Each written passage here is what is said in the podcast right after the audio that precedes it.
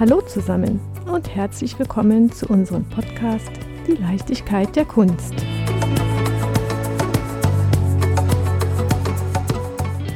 Liebe Zuhörerinnen und Zuhörer, ganz, ganz glücklich schätze ich mich, dass mich heute Sascha Beretz empfängt. Ein Aachener Künstler mit einem Fabel fürs Bauhaus, Architektur, Natur, Wasser, natürlich Kunst. Ich betrete seinen Ausstellungsraum, sein Atelier. Ich glaube, es ist äh, Leben und Wirken in einem. Mhm. mich empfangen ganz viele Bilder, ja, die mich tatsächlich an die Architektur des Bauhauses erinnern. Das ist Mies van der Rohe. Ich könnte mir vorstellen, dass wir später nochmal näher darauf eingehen. Die Bilder sind sowohl sehr großformatig als auch kleinformatig. Ich sehe Art Collagen und Installationen. Ich sehe sehr, sehr wenig Farbe.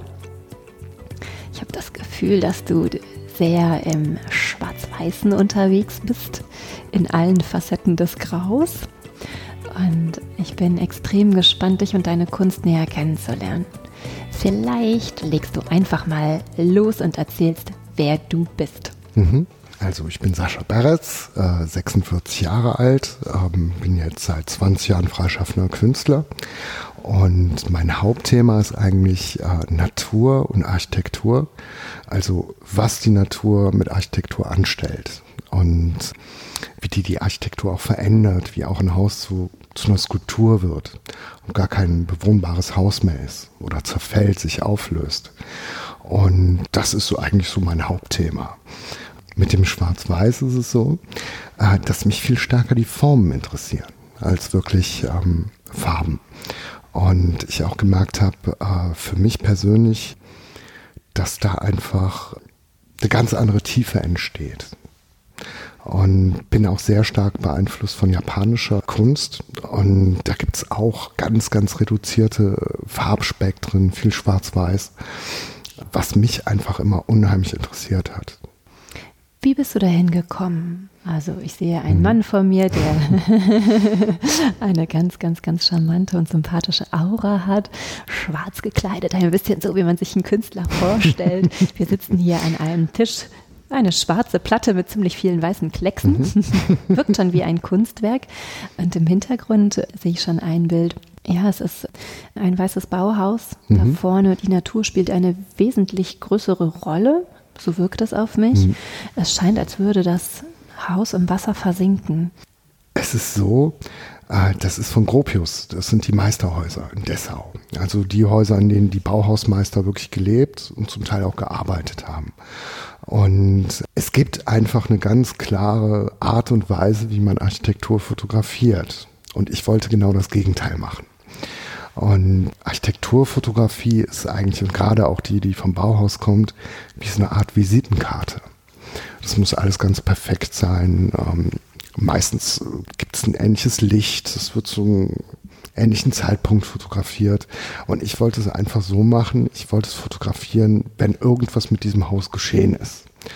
Und habe dann darauf gewartet, dass es schneit. Und äh, war gerade in Magdeburg aus Zufall und es war gerade Sommer? Nein. das war im Januar. In der Nacht war ein Schneesturm, ganz krasser. Und dann bin ich von Magdeburg aus nach Dessau und habe die Fotos gemacht bei 25 Grad minus, Sonnenschein und das war einfach ein wahnsinniges Licht, ganz krasser Schattenfall. Die Häuser haben mich überhaupt nicht mehr äh, an Dessau erinnert, sondern fast, zum Teil sahen die Bäume plötzlich aus wie Pinien. Das hat mich an die Weiße Stadt in Tel Aviv erinnert. Und ich fand es unheimlich spannend. Und äh, habe da eine ganze Serie von 300 Fotos zu gemacht an dem Tag.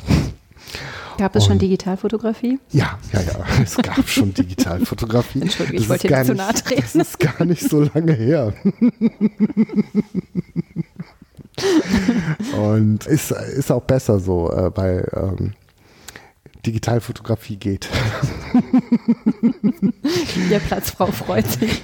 Oh, gibt es ja gar nicht mehr. nee, und dann habe ich angefangen, da eine ganze Serie zu, zu machen. Also wirklich wie ein Porträt eigentlich von diesen Häusern. Also was passiert damit, was geschieht damit. Habe dann auch irgendwann diese Häuser unter Wasser gesetzt. Das war eigentlich eine Idee, die von einem Haus von Mies van der Rohe kam, vom Farnsworth Haus, das in Chicago steht, an einem Fluss. Äh, ist gebaut worden als Wochenendhaus für eine ganz berühmte Chirurgin aus Chicago. Die hat aber nie in dem Haus gelebt. Die hat wirklich nur eine Nacht darin verbracht und dann gesagt, nee, das ist mir zu krass. Das ist ja wie ein Glashaus in einem Wald, ohne Wege, ohne alles. Du wohnst wie im Wald. Das geht nicht, da kann ich nicht drin wohnen. Und ja, und dieses Haus ist dann äh, lange im Besitz auch der Familie von Mies van der Rohe gewesen, von seinem Enkel vor allen Dingen, von Dirk Lohan. Und ist im Jahr 97 überspült worden, also wirklich komplett überschwemmt worden. Ich habe den mal vor ein paar Jahren kennenlernen dürfen, das war total spannend. Und der hat dann wirklich erzählt, dass da gerade eine Warhol-Ausstellung war. Und die Fenster sind zerbrochen und das ganze Wasser ist in dieses Haus gelaufen, hat es komplett überspült, die Möbel, die Bilder, alles zerstört und weg. Und wenn die Scheiben nicht zerbrochen, wäre das Haus wirklich zerdrückt und zerstört worden. Das war für mich so eine spannende Geschichte, dass ich mich da unheimlich stark mit beschäftigt habe. So fing das eigentlich an, dass ich so diesen, diesen Umweltgedanken, wie verändert sich eigentlich das Klima, bezogen auf diese Architektur halt, dann weiter verfolgt habe. Und mich das bis heute unheimlich fasziniert. Wenn ich mir die Bilder genau anschaue, dann habe ich den Eindruck, als würden sie aus mal locker 30 bis 40 Schichten bestehen. Mhm. Sie wirken fast schon ein wenig, als würdest du sie auf Brokat zeichnen. Es ist so eine Struktur darin. Mhm. Was ist denn der Zauber? Also es ist auch so, ich baue im Endeffekt ein abstraktes Bild auf. Das ist dann sogar bunt. Und erst dann, wenn so ein gewisser Moment erreicht ist, wo ich denke, so, jetzt ist so ein Punkt da, wo ich mit dem Zeichen anfangen möchte, da ist jetzt genug Spannung im Untergrund, dann fange ich erst an, im Endeffekt Zeichnungen aufzulegen. Und dann geht das zum Teil bis zu 200 Schichten hoch. Also wirklich ganz, ganz dünne Farbe am Schluss. Die wirklich, ich muss die dann auch im Liegen bearbeiten. Und das kommt dann immer wieder aufeinander, bis so ein vexierartiges ja, so ein, so ein Zusammenspiel zwischen diesen ganzen Untergründen geschieht. Und der letzte Punkt, weil viele Leute denken auch, das Weiß ist noch die Grundierung, aber das Weiß ist sogar das Letzte, was draufkommt. Und das tropfe ich dann Tröpfchen für Tröpfchen auf mit einer Pimpette. Und dadurch bekommt das so ein ganz hochreines Weiß, so dass die Bilder wirklich wie so Lichtfänger sind. Also es sind so viele Schichten, je nachdem, welche Tageszeit es ist, wie das Licht in dem Raum ist, sind das komplett andere Bilder. Die leben halt wirklich. Und das war mir eigentlich auch immer ganz wichtig, dass es nicht einfach nur so ein Bomb, das ist jetzt da, sondern dass es eigentlich eine Art Lebewesen wird, so ein Bild. Dass sich das ständig verändert und äh, man ständig was Neues drin sieht, eine ganz andere Atmosphäre davon irgendwie äh, ausgeht. Und, und das finde ich halt unheimlich spannend. Wie lange arbeitest du an einem Werk? Kann ich so nicht sagen. Also es gibt welche, da bin ich wirklich bis zu zwei Jahren an einem Bild gewesen. Und es gibt welche, da geht es auch was schneller, drei Monate. also es dauert immer etwas länger, ja. Wenn du sagst, dass du die weiße Farbe zum Schluss mhm. mit der Pipette drauftröpfeln lässt, es klingt gar nicht so sehr nach Arbeit und Natürlich ist es dein Schaffen, aber es klingt viel mehr nach Ruhe, nach vielleicht ein Stück weit Meditation. Hm. Wie empfindest du dein Wirken? Das ist auch so. Also im Endeffekt, wenn ich male, bin ich weg. Komplett weg. Also ich komme hier rein und dann brauche ich so eine Stunde, um reinzukommen irgendwie. Und dann weiß ich auch nicht mehr, wie viel Uhr es ist oder was, was ist. Ich arbeite dann einfach und bin wirklich wie in so einem leeren Raum drin. Und das ist total meditativ. Und eigentlich bin ich jemand, der gar nicht so viel Geduld hat. Beim Malen dann total. Ich weiß auch nicht warum. das war schon immer so. Hast du den Bezug zum Malen schon immer gehabt? Ja. Also nicht immer, aber mit sechs Jahren habe ich eine Ausstellung von Hieronymus Bosch gesehen in Brügge. Das hat mich so umgehauen, äh, dass ich eigentlich von dem Tag an immer nur malen wollte. Ähm, es war auch so, ich habe das Bild angefasst, die Alarmanlage ist losgegangen, weil ich so fasziniert war davon. Also ich bin da wirklich hin, die war noch gar nicht so böse, ich war ja auch noch sehr klein und ich war komplett weg. Und von dem Moment an wollte ich das eigentlich machen. Und dann hat mein Grundschullehrer und meine Mutter haben mich da sehr gefördert und haben im Endeffekt dafür gesorgt, dass ich, äh, es gab damals eine Kindermalschule im, äh, in der neuen Galerie in Aachen. Also das, was jetzt das Ludwig-Forum ist, ne, das war früher an einem anderen Ort, was kleiner, am Bushof direkt. Und da gab es so unter, unter dem Dach so einen Riesenraum, wo so eine Malschule für Kinder drin war. Und das war super toll. Und ich muss auch sagen, das hat mich unheimlich beeinflusst, diese Zeit, weil es wirklich so war, ähm, ich habe da zum ersten Mal Bilder von Gerd Richter gesehen, von Chuck Close, der mich komplett umgehauen hat. Als ich dann wirklich das erste Mal vor diesem Porträt von Richard Serra gestanden habe und gesehen habe, dass es wirklich gemalt ist, das ist ja ein riesen, Riesenbild. Vielleicht kommt auch daher die Affinität zu Schwarz und Weiß, weil ähm, das waren zu der Zeit schon äh, Künstler, die mich unheimlich beeindruckt haben. Also gerade Richter und Chuck Close. Ja, dann ging das so ein paar Jahre, bis ich glaube ich zwölf war. Dann habe ich auch mal ein paar Jahre Pause gemacht, habe eher so Graffiti gemacht oder ähm, Schwarz-Weiß? Ähm, Silber, am liebsten Silber. Hattest du auch ein, oh, hattest du auch also ein, wie heißt das, Tech? Tech, ja. Verrat ihn. Nein. Ah! Los, ich will ihn entlocken. nee, und im Endeffekt nach ein paar Jahren war mir klar, nee, eigentlich ist das schon das, was du willst. Hab dann auch zeitgleich, also so mit 15, 16 angefangen, Musik zu machen. Das fand ich auch unheimlich spannend, aber irgendwie, diese, also wirklich Kunst hat mich eigentlich nie losgelassen. Auch zu der Zeit bin ich noch immer in Ausstellungen im Ludwig-Forum gegangen, habe mir Sachen im 9.8er Kunstverein angeguckt, in Galerien.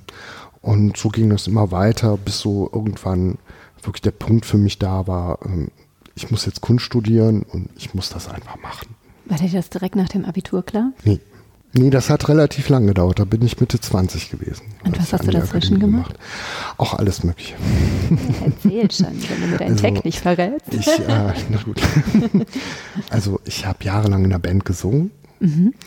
Dann habe ich mit einer Kochausbildung angefangen, als Erzieher angefangen, äh, eine GTA-Ausbildung gemacht. Also alles Mögliche gemacht und wollte es eigentlich nie.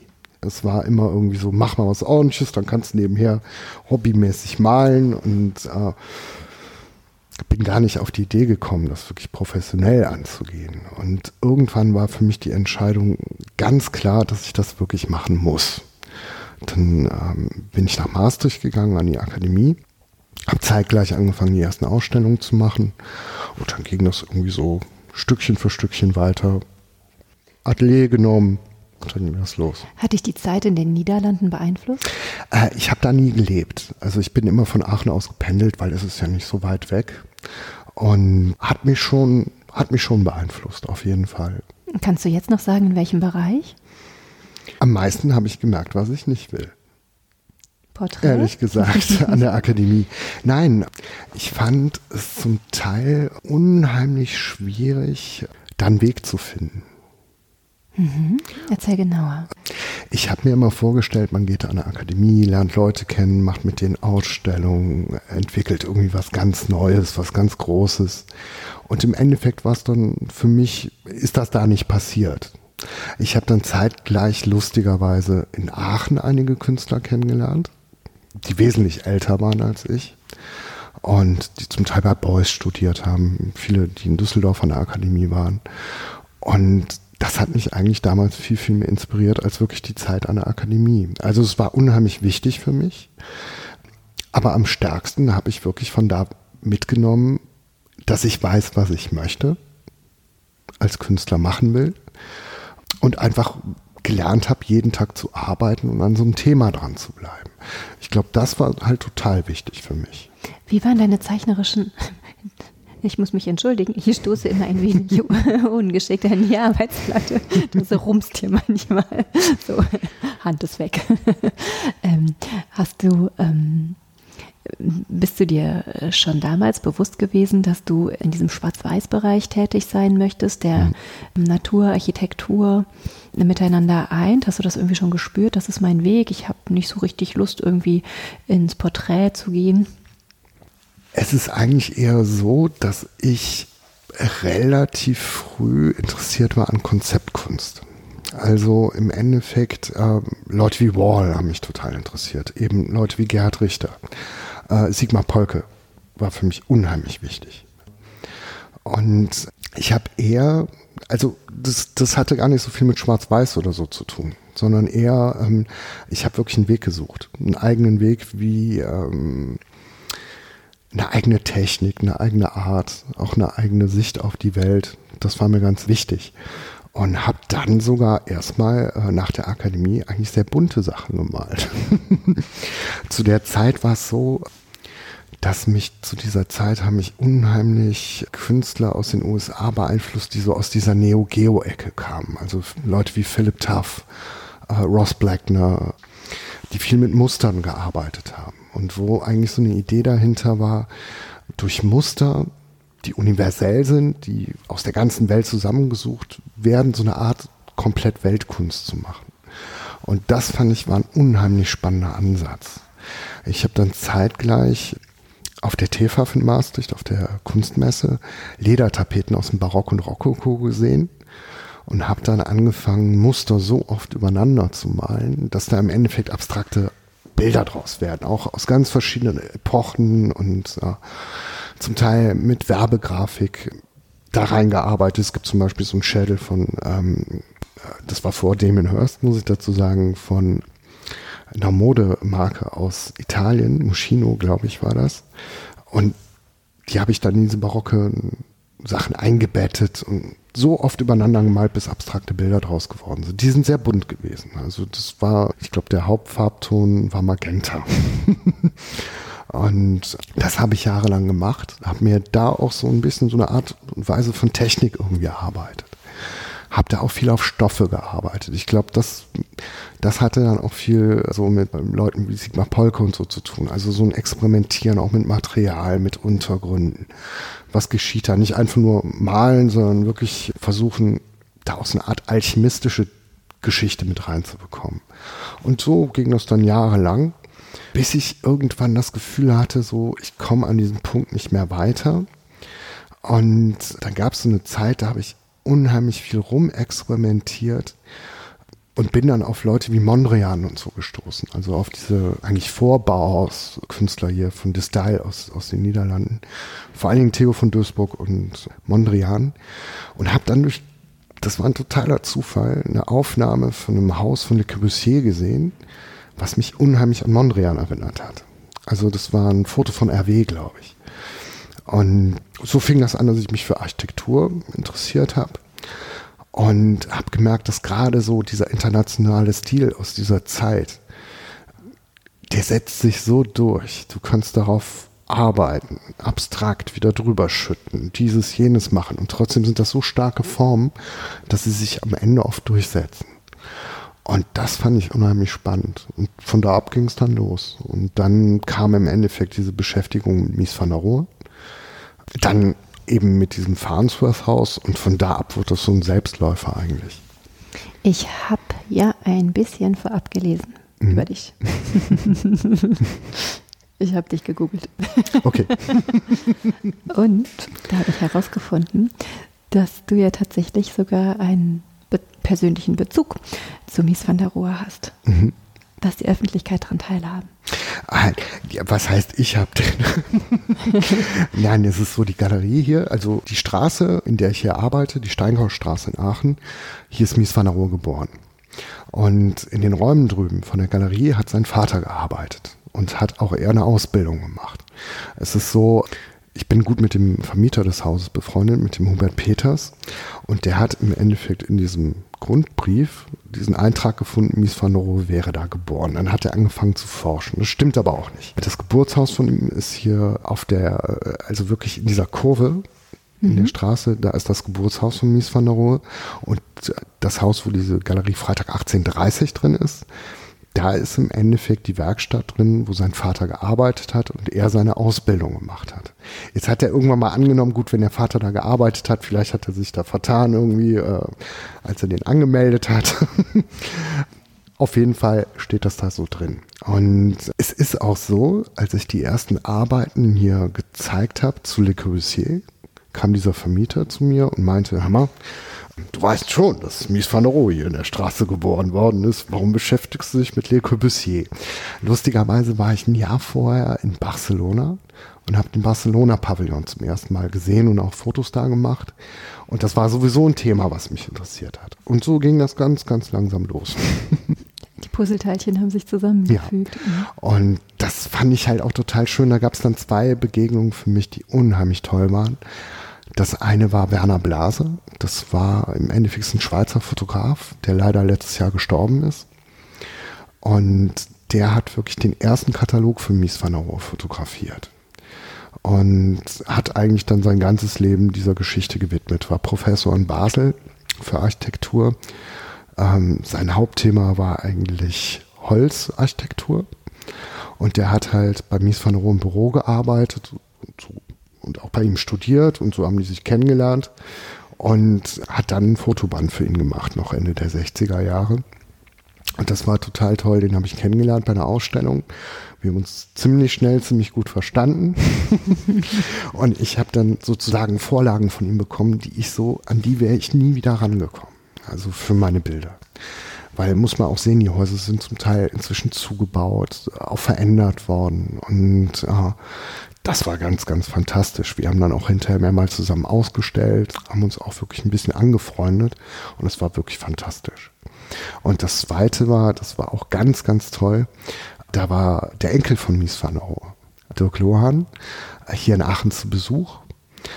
Und die sind halt auch zu diesem Geburtshaus gekommen. Und ich hatte gerade eine Ausstellung in der Galerie. Und dann sind die auch in die Galerie gekommen. Und äh, das war auch ganz lustig, weil ich zuerst ein bisschen so das Gefühl hatte, okay, äh, der wird dann, muss dahin, muss dorthin, also sehr anstrengender Aufenthalt eigentlich.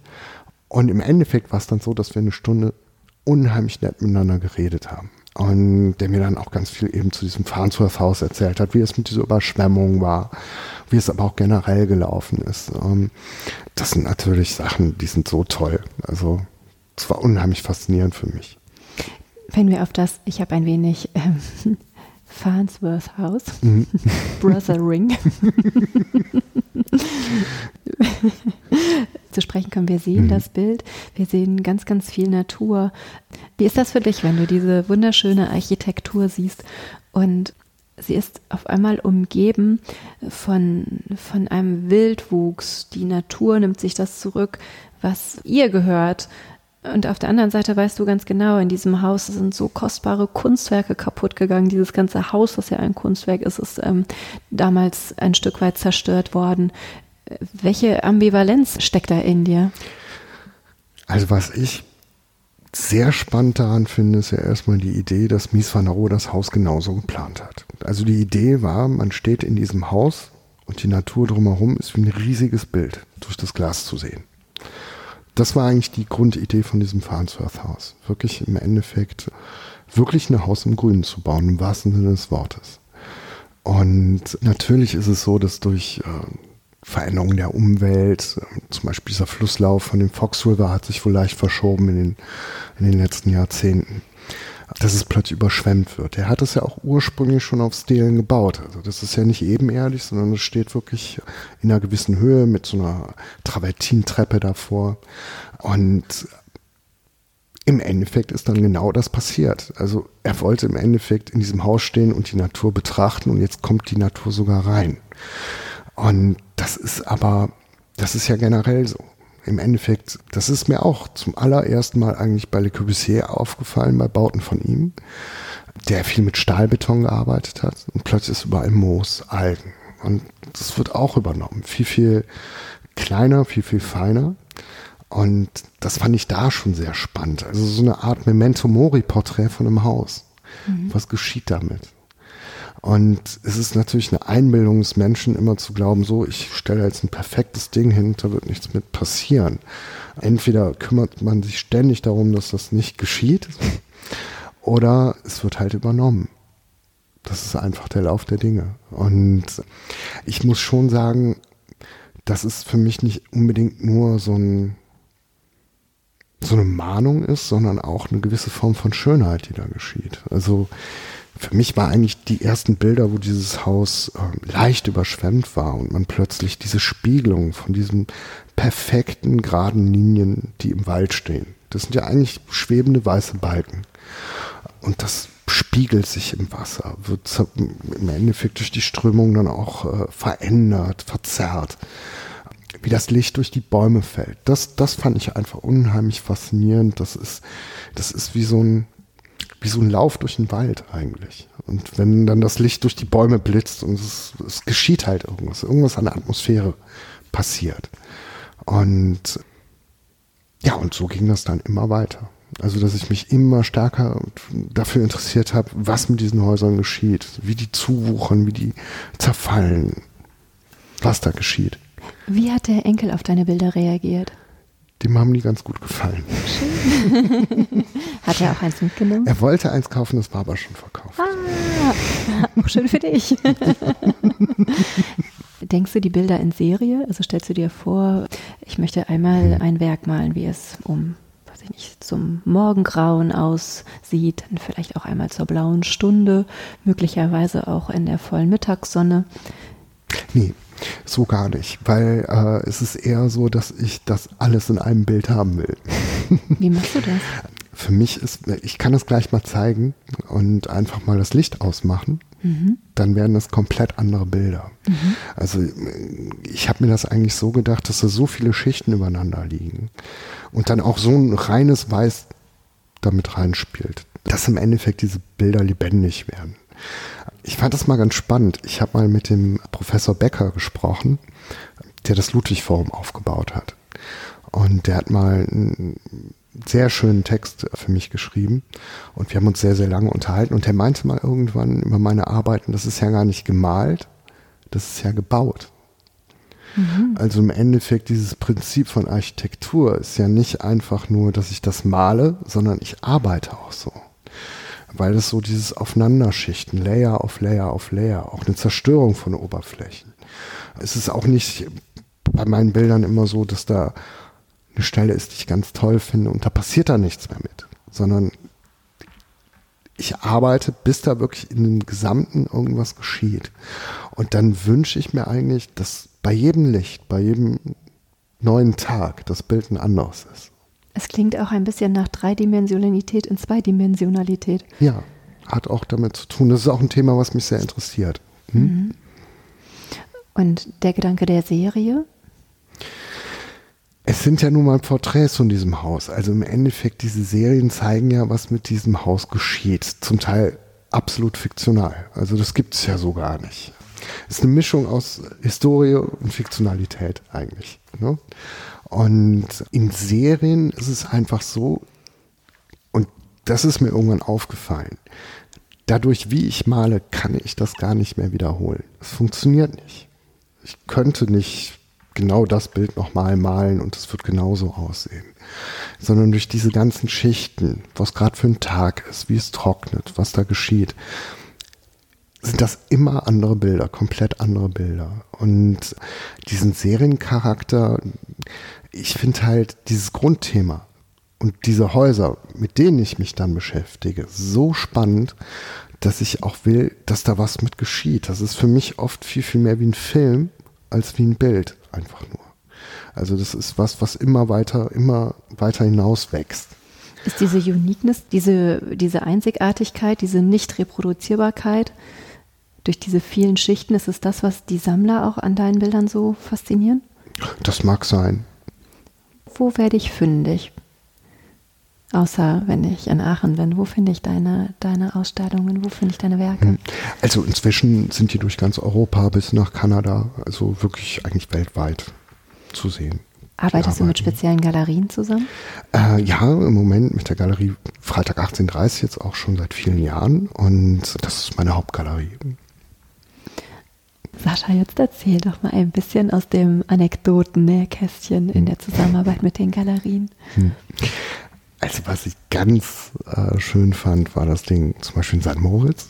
Habe ich zweimal bei den Art Masters oder an den Art Masters teilgenommen und einmal habe ich da ausstellen dürfen mit Robert Rauschenberg. Das fand ich natürlich grandios. Also weil das halt auch, seit ich ein kleiner Junge bin, einfach jemand war, der mich komplett umgehauen hat. Also auch unheimlich stark beeinflusst hat. Und solche Sachen sind so im Laufe der Jahre immer wieder passiert. Ich äh, habe äh, einmal zum Beispiel auch mit Karl Otto Götz ausstellen können und den auch kennengelernt. War da aber sehr ruhig. habe einfach mal zugehört.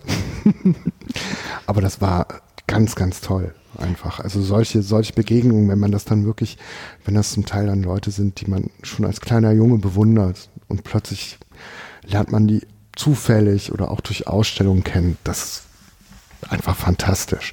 Hatte auch mal so, ein, so eine Begegnung, das war eigentlich eine der schönsten, die ich hatte.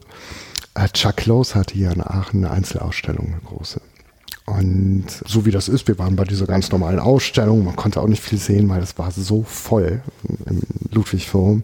Es war unglaublich. Und das war ein schöner Sommerabend und wir haben uns dann noch mit ein paar Leuten draußen hingesetzt und was getrunken und auch sehr lange getrunken. Wie das bei den lauen Sommerabenden Manchmal. eben so ist. Und irgendwann gab es ein Gewitter. Und wir saßen da halt noch, wir wollten eigentlich schon los. Und plötzlich stand Chuck Close neben uns im Rollstuhl. Hast du ihn sofort erkannt? Ja, ja, natürlich. Und wir haben dann ganz kurz uns unterhalten. Ich war sehr eingeschüchtert, muss ich sagen, aber ich fand das unheimlich toll. Und war ein ganz, ganz stark, äh, starker Moment, fand ich.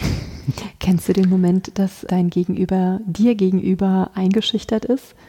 Oh, Sascha Beretz. Nö. nein, nein, nein. Tatsächlich bist du, glaube ich, auch viel zu offenherzig, um einschüchternd zu wirken. Nee, nein, nein. Außerhalb der Malerei sehe ich, wenn ich jetzt meinen Blick hier in der Galerie nach links mhm. wende, dass du auch eine Art Collage machst. Mhm. Ich wende den Blick zurück und ich sehe Installationen, eine mhm. Art riesengroßen Stern in Weiß mhm. und eine, eine Skulptur aus mehreren schwarzen Kugeln. Wirkt sehr organisch. Mhm. Erzähl mir ein bisschen was zu deiner Installationskunst. Also es ist generell so, das ist einige Jahre her. Ich kann mich noch daran erinnern, an der Akademie war es immer so, so, wenn du Maler bist, bist du Maler. Und auf jeden Fall in der Klasse, wo ich war. Und irgendwann habe ich das Gefühl gehabt, ich will eigentlich auch andere Sachen machen. Mich interessieren schon auch Skulpturen. Mich interessiert immer ganz stark, wie ist ein Raum. Und was geschieht in einem Raum? Also wie wird auch, äh, ja, das plötzlich ein virtueller Raum und nicht mehr einfach nur ein Bild, was da hängt. Und das hat auch mal der Carsten Probst über meine Bilder gesagt. Das ist ein Kunstgeschichtler aus Berlin. Äh, der meinte mal, meine Bilder kann man nur noch mit, mit den Blicken betreten. Mhm. Und zu der Zeit war das auch so, dass ich angefangen habe, dann Skulpturen mit einzubeziehen, Zeichnungen mit einzubeziehen. Ich habe auch irgendwann gemerkt, bei einer Ausstellung die mal in der Galerie war, die ich nicht selbst gehangen habe. Und der Galerist hat einfach alle Bilder an die Wand gehangen. Es war mir viel zu voll. Man hat eigentlich überhaupt nicht mehr äh, in das Bild reinkommen können. Und da war so, so ein Punkt für mich, wie gehe ich wirklich mit einem Raum um? Wie mache ich eigentlich eine Ausstellung? Und was soll da eigentlich passieren? Wie geschieht auch eine Konzentration wirklich auf ein Bild? Und habe dann gemerkt, einfach, ich habe so viele Ideen, die in so viele Richtungen gehen dass ich dann angefangen habe, das miteinander zu kombinieren. Und dann war auch das erste Projekt direkt eine sieben Meter große Skulptur, die durch einen kompletten Raum ging. Eigentlich um den zu versperren. Und das war ein großer schwarzer Stern. Die Idee basierte damals auf einem Film mit David Bowie, Der Mann, der vom Himmel fiel. Das war 2011. Und ich wollte einfach so einen riesigen Stern bauen, als hätte Jean Prouvé da so, ein, so eine kristalline Lichtskulptur im Raum gebaut und äh, habe die aus Holz gebaut. Habe die so verzapft und verklebt miteinander, dass es wie ein Stück Holz war. Es sind hinterher auch äh, ein paar Kinder drauf gekrabbelt und standen da oben drauf. Fand ich auch sehr cool. und die Idee war eigentlich erstmal, den Raum zu versperren. Also dahinter waren Bilder, Zeichnungen, relativ feine Zeichnungen auch.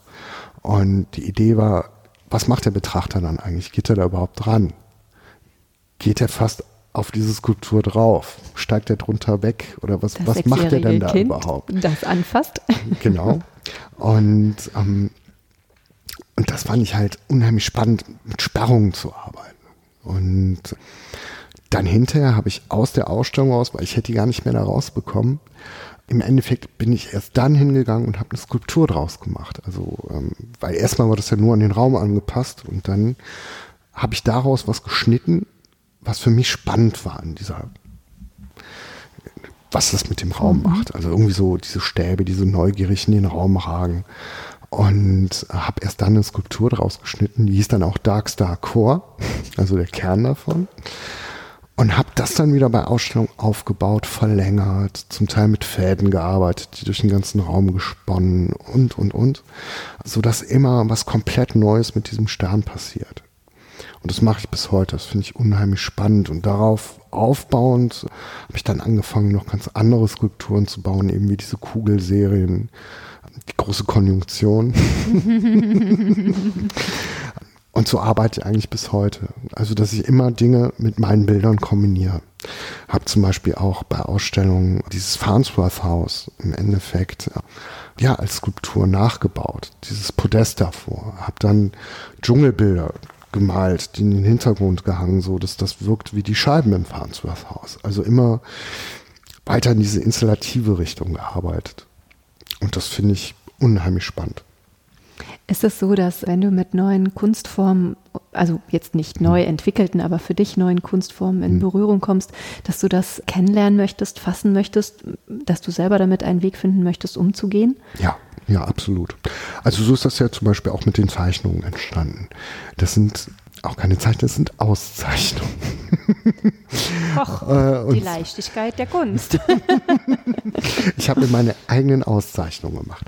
Nein, die Idee war eigentlich damals, ich habe auf Zeitungen gezeichnet. Und mhm. irgendwann hat mich was genervt und ich habe im Kugelschreiber gezeichnet und bin da drüber und habe gemerkt, oh, ich habe es mir jetzt komplett zerstört. Mhm. Und habe dann gemerkt, man kann mit dem Kugelschreiber schneiden durch die Zeichnung. Also wenn man so oft über dieselbe Linie geht, fällt das ja irgendwann raus. Und man hat aber auch so einen Rand, einen gezeichneten Rand. Und das fand ich halt total faszinierend. Und bin dann hingegangen. In dem Fall sind das zum Beispiel Hochhausansichten von dem Haus von Mies van der Rohe in Chicago, von Lakeshore Drive Apartments. Also wenn man ein Blatt dieser Zeitung anhebt, sieht man im Endeffekt eine Flucht von, einer, von, von Fenstern, von einem Hochhaus. Und wenn man das dann übereinander legt, verdreht, kommen irgendwann diese kiltartigen Muster dabei raus. Es hat was Kristallines, es hat auch ein bisschen was von einem Hochhaus, es hat was von, von Kiltmustern. Und in die Richtung habe ich dann immer weiter gearbeitet. Dann habe ich eine Serie von Fotografien von diesen Sternen gemacht und daraus auch wieder so runde Zeichnungen auch so Auszeichnungen gemacht. Die wiederum haben mich dann total an Diamanten erinnert. Heißt dann auch Diamond Cuts. Oder habe dann wieder eine Serie von Brokatbildern angefangen. Halt, das waren Schatten auf Wänden, die ich fotografiert habe, von, von Fenstern, die auch so, ja, wie so Dreiecke, die im Raum schweben oder sowas. Ab da wieder Bilder gemalt und, und so habe ich das alles miteinander verbunden und kombiniert. Das ist ganz spannend und faszinierend. Auf der einen Seite arbeitest du exakte Formen nach und dann hast du wieder diese verwunschene Optik der Natur, des Wassers, das ja gar nicht so beeinflussbar ist in seinen Lauf- und hm. Wuchsrichtungen. Und die beiden Werke nebeneinander, das erzeugt schon eine gewisse Spannung. Mhm. Was ich auch schön finde, da möchte ich noch mal kurz drauf eingehen. Du hast eben erzählt, dass es dir sehr wichtig ist, Räume zu schaffen. Mhm. An deinem Raum hier finde ich es so faszinierend, weil du eine Umgebung geschaffen hast, an der man die Kunst vom Anfang bis zum Ende betrachten kann. Also man kommt in deinen Raum rein und man sieht dich möglicherweise an deiner Staffelei stehen, mhm. wie du arbeitest und hat gleichzeitig schon die fertigen Werke hängen. Und du machst Kunst so erlebbar, also nicht nur als fertiges Produkt, mhm. sondern wirklich schon in dem Moment des Schaffens. Mhm das ist auch so, dass mich das total beeinflusst. Also wenn so Sachen dann da hängen, also ich bin generell jemand, ich brauche äh, eine gewisse Form von Ruhe. Also zu viel Chaos geht gar nicht mehr. ich habe früher zum Teil unheimlich chaotisch gearbeitet und mein Atelier hat ausgesehen, als wäre eine Bombe explodiert. Und irgendwann ist mir klar geworden, dass mich das total vom Blick auf das Bild oder auf die Skulptur, in der ich gerade bin, ablenkt. Und bin seitdem schon dass ich das so mische, so vorne ist ja auch eher so, Jetzt gerade sieht es fast aus wie, wie ein Showroom. Mhm. Ne? Obwohl eigentlich die Wand, wo jetzt dieses große trojanische Haus hängt, eigentlich meine Hauptarbeitswand ist. Ich streiche die auch jeden Abend. Also mach die Flecken wieder weg und so, weil ich will einen ganz reinen Blick auf das Bild haben, an dem ich gerade arbeite. Dann habe ich da so einen Vorhang, den mache ich oft zu, wenn ich dann hier die Grundierung auflege. Das sieht aus wie Hulle. dann stehen jetzt sich Farbpötte und es liegen. Ich arbeite auch oft an ganz vielen Bildern zeitgleich, ne? weil die ja auch in so vielen Schichten trocknen, dass dann, dann liegt das mal ein paar Tage, dann ist das wieder dran und so geht das so hin und her.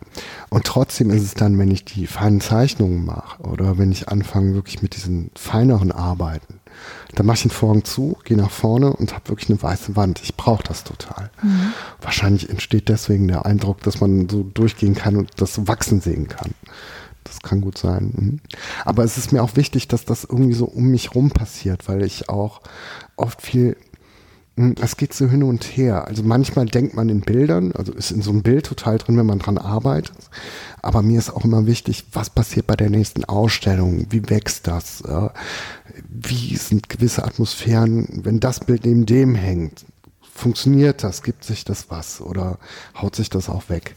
Und das sind so Sachen, also für mich ist das nicht nur einfach ein Bild malen, sondern für mich spielt schon auch immer eine Rolle, was macht das für eine Atmosphäre, dieses Bild? Und wie wirkt es mit den Skulpturen, mit den Zeichnungen, mit allem irgendwie zusammen? Wann entsteht daraus so eine Art von Bühne? Und eine Art von Verortung. Und das finde ich halt, das ist eigentlich so mein Thema, wenn es um die Ausstellungen geht. Wie ist es für dich in diesem Jahr mit dem Thema Ausstellungen? Mhm. Gab ja jetzt nicht so große Möglichkeiten. Nee. Mhm. Das, das ist schrecklich. Also, weil im Endeffekt, ja, das ist ja auch von Künstler zu Künstler verschieden. Aber ich bin jemand, der unheimlich gern mit Leuten darüber spricht. Also, ähm, das geht so weit, dass durch Gespräche über Kunst, dass es wirklich so ist, dass ich auf neue Ideen komme. Also mir ist es unheimlich wichtig auszustellen, auch zu sehen, wie wirkt das jetzt in anderen Räumen, was passiert da. Also wirklich auch an diesem Prinzip der Installation weiterzuarbeiten. Und bis auf eine Ausstellung sind dieses Jahr alle für mich ausgefallen. Und man weiß ja jetzt auch nicht, wie es weitergeht. Mhm. Also das ist unheimlich schwierig. Und was, äh, wo ich mir da auch Sorgen mache, ist einfach, weil man überhaupt nicht weiß, wie läuft es jetzt mit Messen, welche Orte werden geschlossen. Also da ist gerade, man ist ja in einer total unsicheren Zeit einfach. Zusätzlich hatte ich da aber Gott sei Dank das Glück, dass mein Galerist, der Robert Mertens, sich relativ gute Sachen überlegt hat. Also es gab zum Beispiel nach dem Shutdown eine Zeit, wo man nur Einzelbesuche zu den Ausstellungen in, Galerie buchen konnte, damit die Leute auch wirklich keine Sorge hatten, andere Leute zu treffen. Auch mit Hygienekonzepten und allem, was dazu gehört. Und das ist eigentlich ganz gut angenommen worden. Und ja, deswegen, ich hatte dieses Jahr nur eine Ausstellung hier in der Galerie, Freitag 18.30 in Aachen. Und alle anderen sind verschoben oder sind ausgefallen. Hm. Was meinst du, bringt das Jahr 2021? Da bin ich sehr gespannt drauf.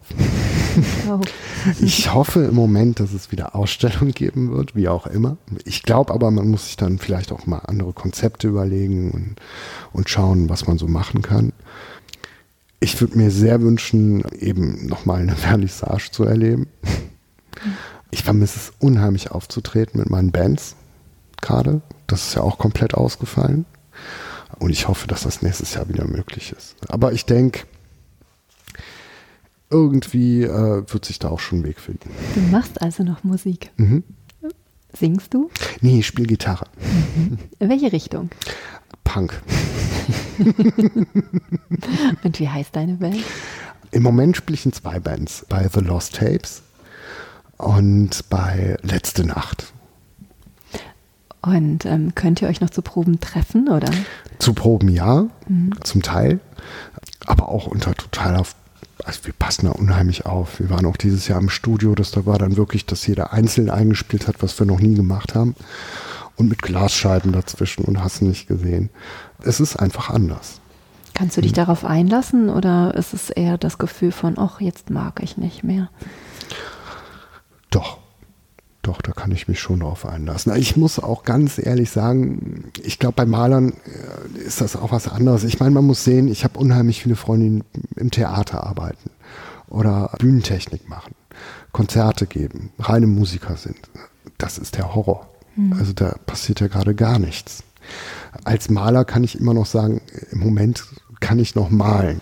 Und es gab schon auch eine Phase dieses Jahr, als der Lockdown war, ich habe mich unheimlich gesorgt um meine Mutter, um Freunde und so, ne, mit denen viel telefoniert, aber war eigentlich nur zu Hause und habe da kleinere Formate gemalt.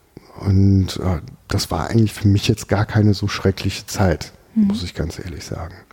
Was dazu kommt, ist manchmal so diese Hoffnungslosigkeit, was passiert denn jetzt wirklich? Wie geht das denn weiter? Und, und das ist schon gerade oft auch schwierig. Also man macht sich da schon seine Gedanken. Und dann muss man auch ganz klar sagen, wie gesagt, es gibt Bereiche, das ist noch viel, viel schlimmer. Also wenn ich mir auch Gastronomen angucke und so, wie die sich zum Teil ein Bein ausreißen, um, um einfach Leute empfangen zu können. Und dann wird es jetzt wie gestern Abend schon wieder einfach äh, negiert und geht nicht. Jetzt ist es zu. Das finde ich schon ziemlich heftig. Hast du den Eindruck, dass man in, weiß ich nicht, fünf, sechs, vielleicht zehn Jahren hm. in deiner Kunst erkennen kann, oh, das ist das Corona-Jahr gewesen? Glaube ich nicht. Also ich glaube, dafür arbeite ich zu, zu seriell. Mhm. Und bin ja doch immer irgendwie an diesem einen Thema dran. ich glaube, dass ja generell da was drin ist von so einer Art, ja, man könnte vielleicht sagen, moderne Memento-Mori-Bilder. Also, dass man ja, das ist schon mein Thema. Was ist Vergänglichkeit? Was passiert mit, mit der Umwelt? Was passiert mit den Häusern? Was passiert auch, wenn das weiter so, äh, so läuft äh, mit der Klima, mit dem Klimawandel. Das ist ja ein Thema meiner Bilder. Und ähm, dementsprechend, sagen wir mal, dieses Thema Tod, Vergänglichkeit äh, ist ja schon generell ein Thema, mit dem ich mich beschäftige. Hat das einen autobiografischen Grund auch? Nee, eigentlich nicht. Ich glaube, dass es eigentlich ein Menschheitsthema ist. Ist es so, dass du mit deinen Bildern ein Mahnmal, ein, ein liebevolles Mahnmal setzen möchtest? Passt bitte auf. Also man hat ja den, im ersten mhm. Moment den Eindruck, oh, ist das schön, das sieht so schön aus. Und wenn man es ein wenig hinterfragt, stellt man ja fest, es ist ein sehr schönes Bild, ja. Aber tatsächlich ist auch eine Aussage drin. Das Komische ist, dass sie sich entwickelt hat. Also es ist überhaupt nicht so, dass ich das äh, vorher geplant hätte das ist eher, ja, eigentlich wirklich wie das Leben passiert. Also es, es geht halt in diese Richtung. Und das liegt erstmal wirklich an rein visuellen Eindrücken, die mich beeindruckt haben. Eben an diesem Haus im Wasser. Und wie das dann zugewuchert ist. Und diese Sinnhaftigkeit, die dabei entsteht, oder jetzt auch in den letzten Jahren, das muss man auch sehen. Natürlich ist jetzt zum Beispiel der Klimawandel, Überschwemmungen und ähnliches, sind gerade ein Riesenthema. Aber ich mache die Bilder ja schon ein paar Jahre länger. Also das ist irgendwie, kann ich gar nicht äh, so unbedingt sagen, dass das ähm, jetzt die Idee dahinter ist, jemandem was erklären zu wollen. Das will ich sowieso nicht. Eigentlich ist das so, äh, es sind einfach Themen und, und Geschichten, die mich einfach interessieren. Und das ist jetzt daraus geworden. Du hast eben gesagt, in eine Richtung entwickeln. Ich bin total dankbar, dass du uns auf einem Stück deiner Richtung mitgenommen hast, uns diese Einblicke gewährt hast in dein Werk, in dein, in dein Arbeiten, in deine Umgebung, in deine Gedanken. Und denke, dass das sehr, sehr inspirierend für viele Menschen sein wird. Sascha, ganz, ganz lieben Dank für die Zeit, die du mir geschenkt hast. Sehr gerne und vielen, vielen lieben Dank.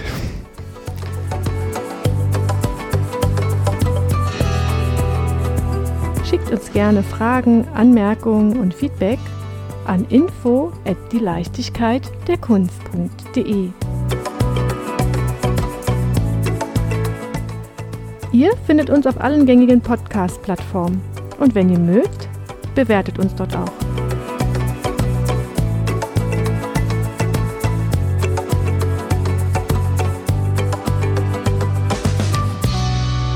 Sie hörten eine Produktion des Podcaststudio.nrw.